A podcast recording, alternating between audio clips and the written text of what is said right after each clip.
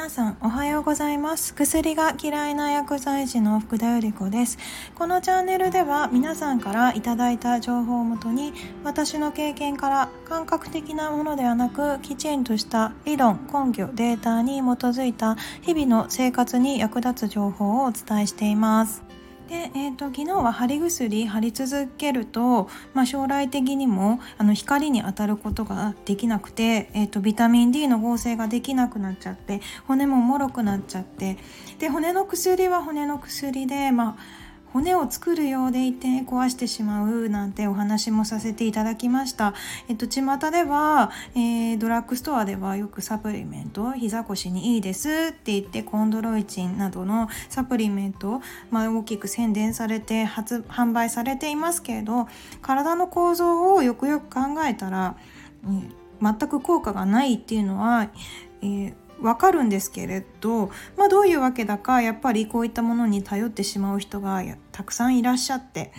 でまあそんな中でもやっぱり効果がないのでもしこの音声を聞いていらっしゃる方がいたらあのそういうのには頼らず、まあ、痛みがあるとしたら必ずどこかに原因があるのでまずそこを改善していきましょうというお話でしたね。まあ、薬の話は結構いろいろああのー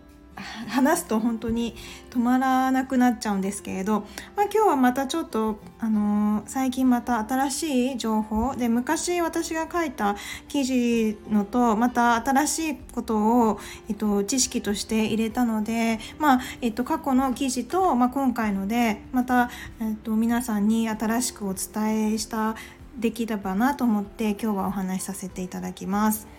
で今日は、まあえーと、食べ物の話になるんですがとパンとか小麦とか、えー、ケーキとか皆さんこういった食事製品大好きな人多いと思うんですね。私もすごい大好きでした。えっ、ー、と実家はパン屋さんだったりもしたしあとあのパン屋でバイトしてた時もありましたね大学生の頃は。あとやっぱり甘いもの大好きでで父親なんかも甘いもの大好きだから、えっと、しょっちゅう甘いもの食べてはいてで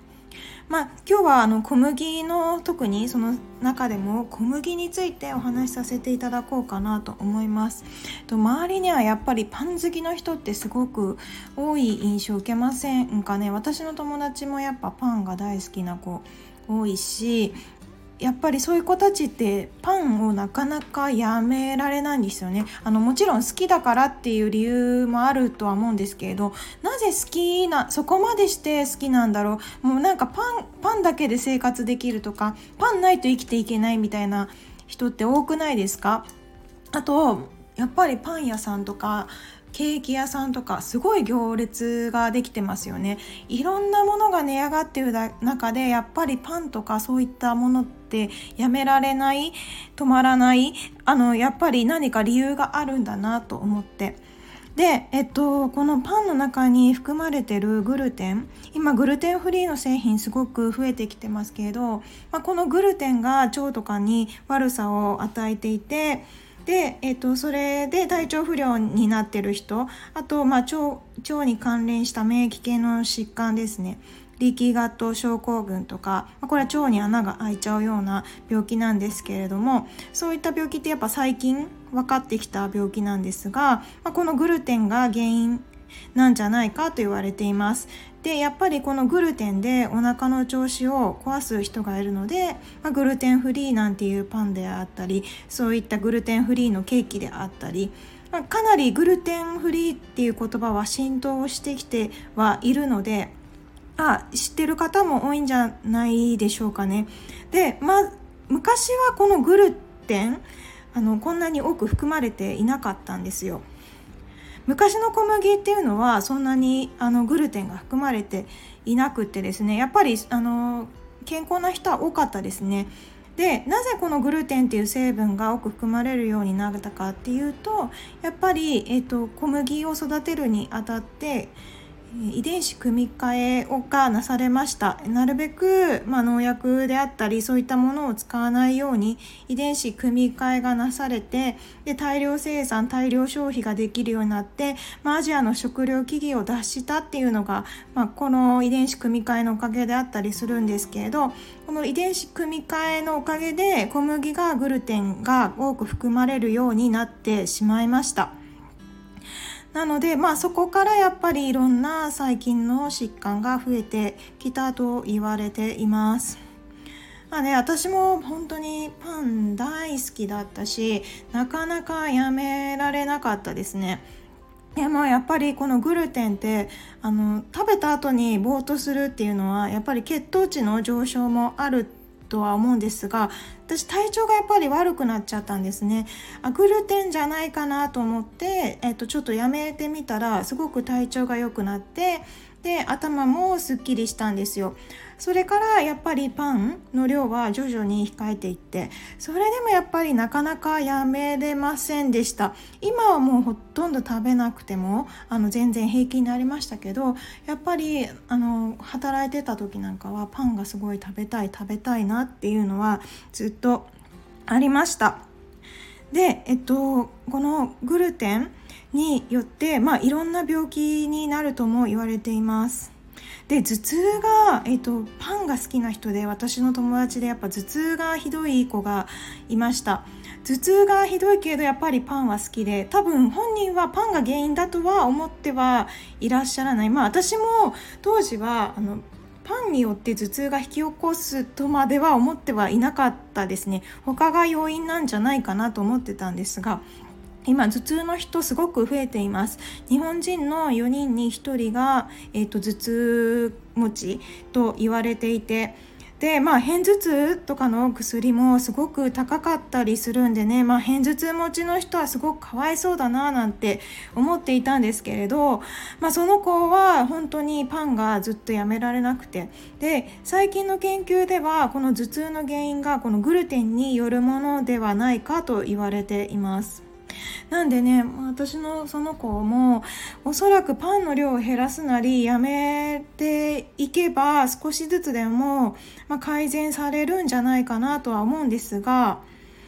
あの、まあ、ただねやっぱりやめられないっていうのにはしっかりとしてした理由があってパンの中にある小麦ポリペプチドって言ってアミノ酸が10個以上結合した化合物なんですがこれすごくタンパク質よりもすごく小さなものになります。でこの小麦ポリペプチドは、えっと、脳の血液脳関門という門を通過できてしまうんですねそうすることによって、まあ、通常だったら脳に入ってこないような成分であっても脳に侵入することができてそして脳の中に、えっと、モルヒネ受容体モルヒネってあの強い鎮痛作用のあるものでご存知の方も多いかと思うんですけれどこのモルヒネ受容体に小麦ポリペプチドが結合します。なんでモルヒネとかって依存性高いってイメージ持ってらっしゃる方多いと思うんですけれどあの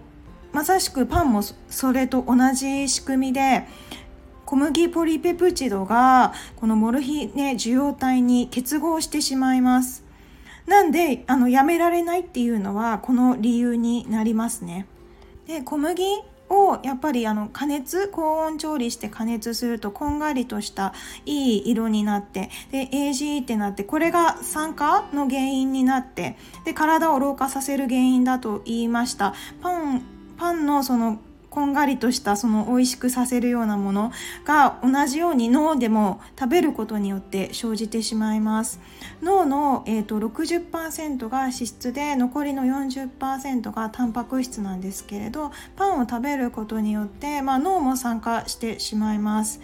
あ炎症がで脳の中の炎症が起きているっていうのも、まあ、世界5大医学雑誌ランセットにも、えっと、きちんと、えっと、報告されています。そしてあの年々うつ病の患者さんとかってすごく増えているっていう話もしました。2008年の時点で100万人を超えているんですね。これは日本だけのデータ。ただ世界的にもかなり増えています。2008年だいぶ前になっちゃうんですけれどね。今もさらに増えてるとは思うんですけれど、まあ、こうこういったの原因も、えっと、パンによるものではないかと言われています、まあ、脳を酸化脳を酸化させてしまうのが、まあ、一番の理由です。で、まあ、うつ病や躁病といった、まあ、気分障害以外にも自閉症や ADHD の方とかもあのパンを食べ過ぎてしまうとやはり症状が悪化してしまいます。なんであのあんまり取りすぎてしまっていたらやっぱり少しずつでもこういった情報を知った上で減らしていくべきですね。小麦製品といったらパン以外にもパスタうどんそういったものも全て挙げられて全て遺伝子組み換えになってほぼ遺伝子組み換え有機の昔ながらの小麦で作られたものはほぼなくなってますからこういったもので症状が、えっと、あんまり良くなってないっていう人がいたら、まあ、ちょっとやっぱり食べ物を変えていただくってことが大切になってきます。そして、えっと、アルツハイマー型認知症も、えっと、このパンによる、まあ、グルテンによるものだとも言われています。まあアルツハイマー型認知症脳にアミロイド β というタンパク質が溜まってしまうことによって起こる記憶障害なんですけれどもこれもやっぱりパンによる影響が大きいと言われているので、将来認知症になりたくないなと思っていたら、えーとやっぱりパンは控えるべきですね。私もね本当にこういういろいろ見るとやっぱりあんまりパンすごく美味しいですけれど控えなきゃいけないなと思って少しずつ減らしてきました。あと特に大きかったのがまあ私昔結構ネガティブだったって言いましたけどやっぱりパンとか食べ物小麦製品を減らすことによってあの心精神的にもすごく落ち着いてきたんですよ。なんかこう気分の浮き沈みとかそういうのがなくなっていてで有名なあの精神科医のお医者さんもずっと薬で治療してきた方には栄養療法だけで社会復帰をしたっていう事例もきちんとあって。なのであのやっぱり食べ物がすごく重要になってきます。投薬治療だけでも改善しなかった人がやっぱり栄養療法だけで社会復帰したっていうのがいうあのきちんとしたデータがあればやっぱり食事を変えるってことが本当に大切かなと思っています。まあね、パンすごい値上がりしてますしねあの控えていただくとお金も結構貯まったりするのでまあ、あの健康面とお金の面とかも考えてもらったら、まあ、ちょっとずつでも控えると自分の体にもいいのでねあのちょっとずつでもやってみたらどうかななんて思ってるんですけど、まあ、それでもやっぱりやめられないのが、まあ、小麦製品なんです よね。友達もねなんかあのパンとかなんか控えてたよとかってなんか言ったりしてたけど結構やっぱりあの食べてたりしてあそんなこと言ってたけどあ意外と 食べてるなとかって思いながら話聞くとやっぱりそれだけやめられないものなんですよね。うん、まあやっぱりこういう事実までは知らないからかななんて思ったり私は知ったからやっぱり控えるようにしました。あの知ってるか知らないかでだいぶ変わってくるかなと思うのでパスタもね本当に大好きでしたパスタもずっとやめられない方がやっぱりいらっしゃってでやっぱり結構ね精神的にちょっと不安定かなっていうのは見て受け止められたので、まあ、ちょっとやめるとあのもう少し落ち着くんだろうなとかっては勝手に思ってるんですけどねでそれがやめられないのが、まあ、パン小麦製品になってはくるので。まあね、あのすぐにやめるっていうのをすぐに全てをやめるっていうのはあの離脱症状といってお薬でも何でもそうですけれどあの無理なのでちょっとずつでもやめてみてください。まああの、最初はパンがやめられなかったらその有機小麦の製品に切り替えてみてみるとかあとまあ食べる回数を少しずつ減らしてみるとか、まあ、そうすることによってやっぱり食べなくてもあの生きていけるな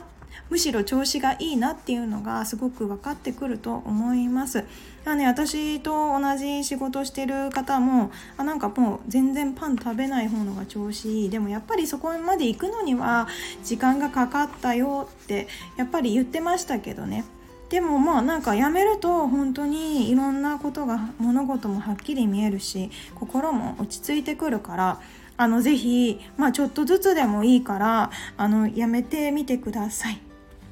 でとまああのー、ちょっとずつね私も英語で配信したりをしようってやりつつまだできて ないんですがまああの英語版もちょっとずつ配信で今準備をしています。ご質問とかもあの承ってるのでもしまあこういうのはどうなんですかっていうのがあればあの